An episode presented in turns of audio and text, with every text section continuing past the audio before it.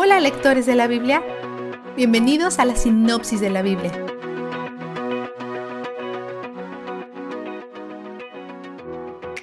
Hoy continuamos la espiral descendente de Israel con seis jueces malos. Los israelitas están cayendo en apostasía de nuevo, adorando a siete grupos de otros dioses. Parece que adoran cualquier cosa. Dios se enoja y los vende a dos grupos de personas, los filisteos y los amonitas. Los oprimen en el lado oeste del río Jordán y luchan contra ellos en el lado oeste. Finalmente, Israel se arrepiente. Pero esta vez, Dios dice que las cosas van a suceder de manera diferente. No va a designar un juez para salvarlos como lo ha hecho en el pasado. En cambio, dice que clamen a esos otros dioses por ayuda. La respuesta de ellos sugiere que realmente han entendido esta vez. Están de acuerdo en que no merecen ser salvados y aceptan sus palabras, mientras siguen suplicándole misericordia y ayuda. Saben que Él es su única esperanza. Entonces abandonan sus ídolos y adoran a Yahweh. Mientras tanto, los amonitas en Transjordania quieren guerra con Israel.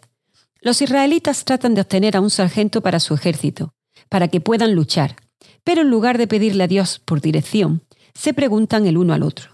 Nombran a Jepté, apresuradamente, que se parece mucho a Abimelech. Para ser un forajido y un marginado, es bastante razonable cuando intenta negociar con el rey de los amonitas. El rey está enojado porque Israel le quitó algo de tierra. Pero Jepté explica por qué está equivocado. Se la quitamos a otra persona, no a ti, porque no era tuya cuando la conquistamos. Además, Yahweh es quien nos la dio, así que no puedes tenerla. No es posible razonar con el rey de los amonitas, y Jepté sabe que tiene una guerra en sus manos. El Espíritu de Dios viaja con él a su paso por la tierra, protegiéndolo. A pesar de que no fue designado por Dios como juez sobre su pueblo, de todas formas tiene ese rol oficio y Dios llega a ayudarlo. Pero Jepté se precipita y hace un juramento a Dios en un esfuerzo para ganar la guerra. Si Dios concede la victoria, sacrificará lo primero que salga de su casa. Probablemente esperaba un animal, pero este juramento es insensato por algunas razones. Primero, Dios prometió a Israel la victoria si guardaban sus leyes. Este es el camino a la victoria, no los juramentos apresurados. Segundo, cuando la hija de Jepté sale, ese era el momento de cancelar el juramento y hacer una ofrenda por el pecado a Dios en su lugar. Levítico 5 del 4 al 6. Cuando dice que no puede retractarse en su juramento se equivoca. Tercero, el sacrificio humano está estrictamente prohibido en al menos cuatro lugares en los libros de la ley. Lo que Jepté dijo es inconsistente con lo que Dios ha dicho. Una advertencia.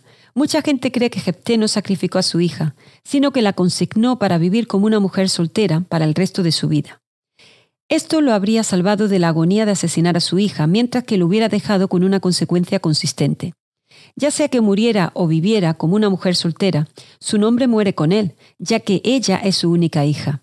Y sin importar lo que fuera, ella lamenta su suerte en la vida.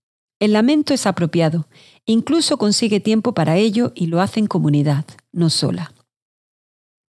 Efraín, la pequeña tribu que siempre está buscando una pelea, está enojada porque Jepté no los llamó para luchar con él, pero él dice que sí lo hizo, Amenazan con incendiar su casa, así que lucha contra ellos. Lanzan insultos y tratan de engañarse entre ellos. Los efraimitas tratan de hacerse pasar por galaiditas, pero su acento los delata. Esta es la primera batalla interna entre las tribus de Israel y es una señal de que las cosas van cuesta abajo rápidamente. ¿Cuál es tu vistazo de Dios? Este es el mío. Y el Señor no pudo soportar más el sufrimiento de Israel. Capítulo 10, versículo 16. Qué Dios con corazón sensible. Dios sufre a nuestro lado. Quiere lo que es mejor para nosotros, aún más que nosotros. Cuando los israelitas siguen eligiendo el pecado, los deja tocar fondo, pero todo el tiempo su corazón le duele por su rebelión. Se aflige cuando sus hijos están en la miseria y se acerca. El Salmo 34, 18 dice, El Señor está cerca de los quebrantados de corazón y salva a los de espíritu abatido.